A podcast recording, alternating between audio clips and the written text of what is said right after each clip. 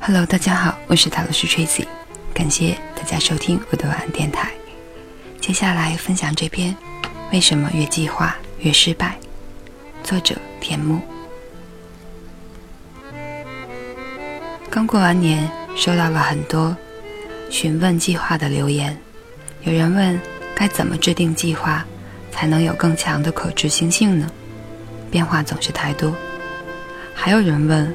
为什么越是临近考试，越是想看剧、刷微博，心里明明着急的不行？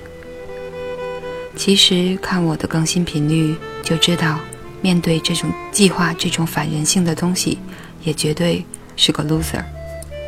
从小学开始，每一次到寒假、暑假，我就会制定一个详细的学习计划，每天完成多少作业，预习几页新书，结果。无一例外，所有的作业都会留到最后几天熬夜赶完。至于预习嘛，呵呵哒。这么一路挣扎着过来，结果算是不好不坏，反而有一些个人经验可以分享，希望对你有帮助。假如这些经验与你的感受不同，还请理解世界上确实存在我这样的人，有不同的经验要分享。也可以写在留言区，让更多的人看到并受益。越完美的计划越难执行。在做计划的时候，我们都倾向于做一个特别完美的计划，但是有时候恰恰是这种完美阻碍了计划的执行。首先，制定一项完美计划这件事，本身就会产生一种成就感。这种成就感或者说满足感，甚至不需要目标的达成就能实现，甚至单单完成制定计划本身，就会产生一种计划完成目标达成的错觉，所以很容易做完计划，心满意足的继续过以前的生活，压根儿没去执行。越是完美的计划，当在一些节点因为一些原因没有按照计划执行。计划就变得不再完美，挫败感甚至会让人放弃继续执行后续的计划。大概是因为喜欢做计划，尤其是详细计划的人，一般完美主义倾向比较严重，一点例外，或者来自自身，或者来自其他参与者，就容易产生挫败感，甚至导致计划的全盘崩溃。因此，制定计划的时候，要尽量避免太过详细和完美的计划，留有修正的空间，提高灵灵活性。时间跨度比较大的项目，可以用进度条来管理，用计划实际来进行对照。提前完成和延后可以标注出原因，这样就清楚明了，可以避免一定程度的焦虑。虽然有可能一时滞后，但最后说不定能提前完成。当然，最重要的是要跨过心里的那道坎儿，接纳一定程度上的不完美。根据内容调整计划的详细程度。首先来说，工作上的计划是必须的。我工作的时候特别爱列 list，今天需要完成什么，然后根据轻重缓急按部就班一项项完成，基本不会有漏掉的工作。临时需要投入其他事情的时候，也会因为有 list 的存在而心里有数，不会造成忙乱，误掉重要的工作。工作本身就是由死板和机械重复，多少算是有一些被动的事情。很多事情是不得不去做的，计划能帮助我们主动去完成一些被动的工作，但 list 上的事情。若是拖了很久没有完成，就要重新考量，是因为工作量太大，时间分配不合理吗？还是说这件事情根本就没有什么必要呢？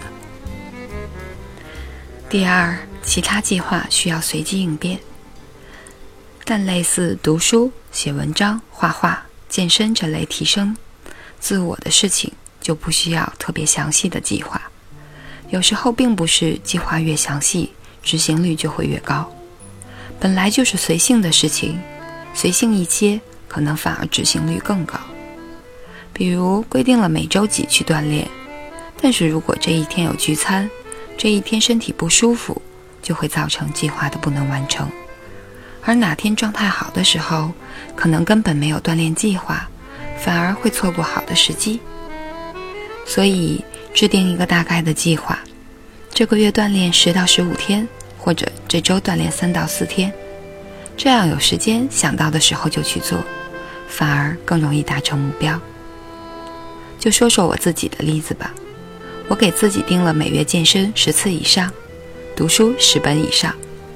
最初我是规定了健身的时间和什么类型的书要阅读几本，甚至规定了这个月要读完哪十本。最后我发现效果并不理想。生活中的变化太多了，可能临时需要读某些方面的书，结果打乱了计划；或者书目里的书读几页发现没有什么意思；也有可能突然生病，连续数天不能去锻炼。后来我只按月完成，健身完了就记下时日期和时长，反而倒容易能够完成目标了。书的话，写下这个月要读的书目。但是不卡死，还可以读其他的。结果书目里的基本能够完成一半，其他的书也能看到几本。每本读完都写笔记和感想，总量就轻松完成了。可是也有读者留言说，计划越详细越容易执行。他是练习长跑，最后跑了两个半马，所以是可以说计划很成功。但是我本身对太详细的计划会产生逆反心，反而容易拖拉着不去执行。所以要看你的性格和风格，更适合什么样的方式。若是对按部就班这件事情比较反感，做事比较感性，可以选择变量大的计划。很多时候，其实我们往往是自己把自己束缚住了，失掉了很多乐趣和可能性。重视目标而非计划本身，很多计划完不成的根源其实是对目标把握不准。很多时候拖延不是说明了懒惰，而是反映了计划的不合理，或者说没有体察到自己的根本动机。比如我考前制定了一个很很合理的计划，但是一直不能严格执行，等到了临考前几天才集中复习，但是最后总能顺利通过。成绩往往还不错，这说明我平时的基础已经足够好，并不需要那么长时间的复习周期。当然，复习时间越长，一般成绩就越好。但这也就说明我对更高分数没有自己认为的那么渴望，也就是说，对我并不怎么重要。但是因为这个计划的存在，期间我却一直被不安和愧疚的情绪控制着。这就是因为目标的偏差导致的计划不合理，最后不合理的计划引起不必要的焦虑，消耗着过多的能量和情绪。最后说一件很痛的事情：每到一个新的节点，比如新年、生日，我们一旦想要改变，总还做出一个非常全面的计划来。比如说，二零一六年我要早睡早起，锻炼身体，拒绝外卖。还要多看书、学外语等等，充分利用工作外的八小时，结果就会制定出一个特别复杂的计划。每天要做饭、锻炼，还要看书学习，加在一起要用几个小时。这些时间不会凭空冒出来，自然是要剥夺现有的一些习惯，比如追剧、刷微博、逛淘宝、躺尸。结果呢？这种计划往往很难执行，超过一个星期就打回原形了，因为我们高估了自己的毅力，却低估了惯性的力量，所以惰性和惯性就会给我们重重的一击。我的经验是一个一个来，当一项基本已经形成了习惯而有余力的时候，再加入另一项，当然这也不是完全死的。还没有完全形成习惯的时候，也可以加入，但是任务量要由少及多。比如健身进入了身体不再吃力，但是仍没有形成特别自然习惯的时期，可以加入读书，但不要一上来就规定一天、两三天读一本，因为这样可能会影响到健身。可以先一天读十页，然后慢慢增加，来日方长。最重要的不是保证实实施计划，而是从根本上达成自己的目的，养成一个好的生活习惯或生活方式。有句话说：“我们出发太久，竟忘记了为何上路。”用在计划上也很合适。我们总是想着怎么制定计划、执行计划，却忘记了为何计划。所有的计划都是为了目标的达成，而非完美执行计划本身。清楚认识到这一点之后，对于执行计划和执行计划的偏执，也许就有就能有所改变了。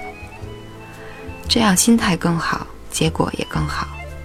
另外，别人计划的制定和执行方式也可以参考，但不可以全部照搬。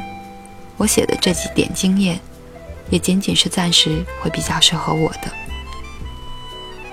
以上就是这篇。为什么越计划越失败？来自行动派的公众号，希望对大家有帮助。感谢大家收听，我是塔罗斯 Tracy，晚安，好梦。